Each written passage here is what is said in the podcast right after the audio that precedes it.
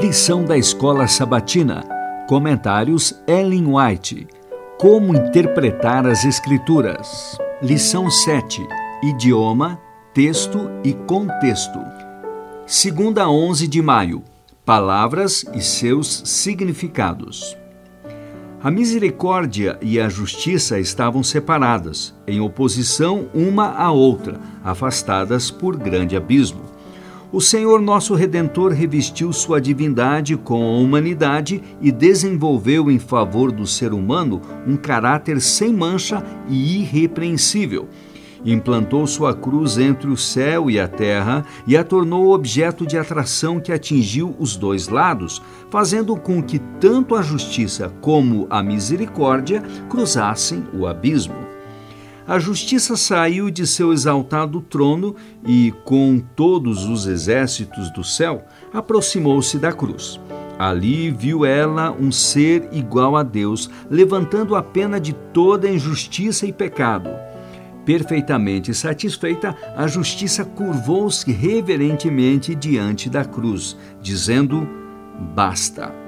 Comentários de Ellen White no Comentário Bíblico Adventista do Sétimo Dia, volume 7, página 936.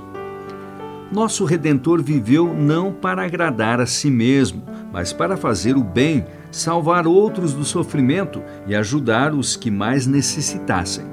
Suportou tudo até o fim.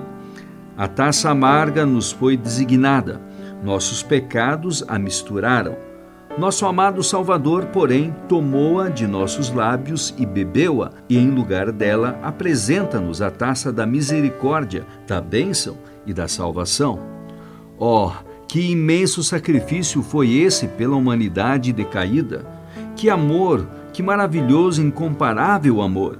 Depois de todas estas manifestações de sofrimento para demonstrar seu amor, fugiremos das pequenas provações que temos que suportar? Podemos amar a Cristo e recusar-nos a levar a cruz? Podemos desejar estar com Ele na glória e não segui-lo da sala de julgamento ao Calvário?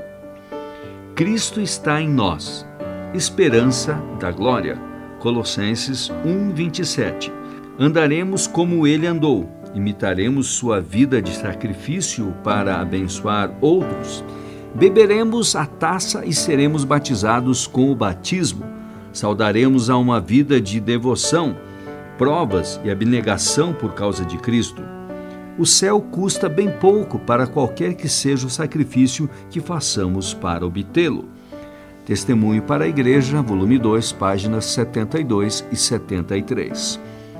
A paz de espírito que sobrevém dos motivos e ações puros e santos comunicará franca e vigorosa elasticidade a todos os órgãos do corpo. A paz interior e uma consciência livre de culpa para com Deus vivificarão e revigorarão o intelecto como orvalho destilado sobre tenras plantas. A vontade é então devidamente orientada e controlada e é mais decidida e, no entanto, livre de perversidade. As meditações são agradáveis por serem santificadas. A serenidade de espírito que lhe é concedida beneficiará a todos com quem você entrar em contato.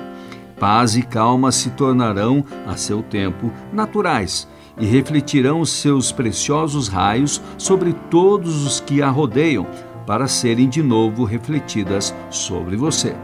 Quanto mais experimentar essa paz celestial e essa quietude de espírito, tanto mais elas aumentarão.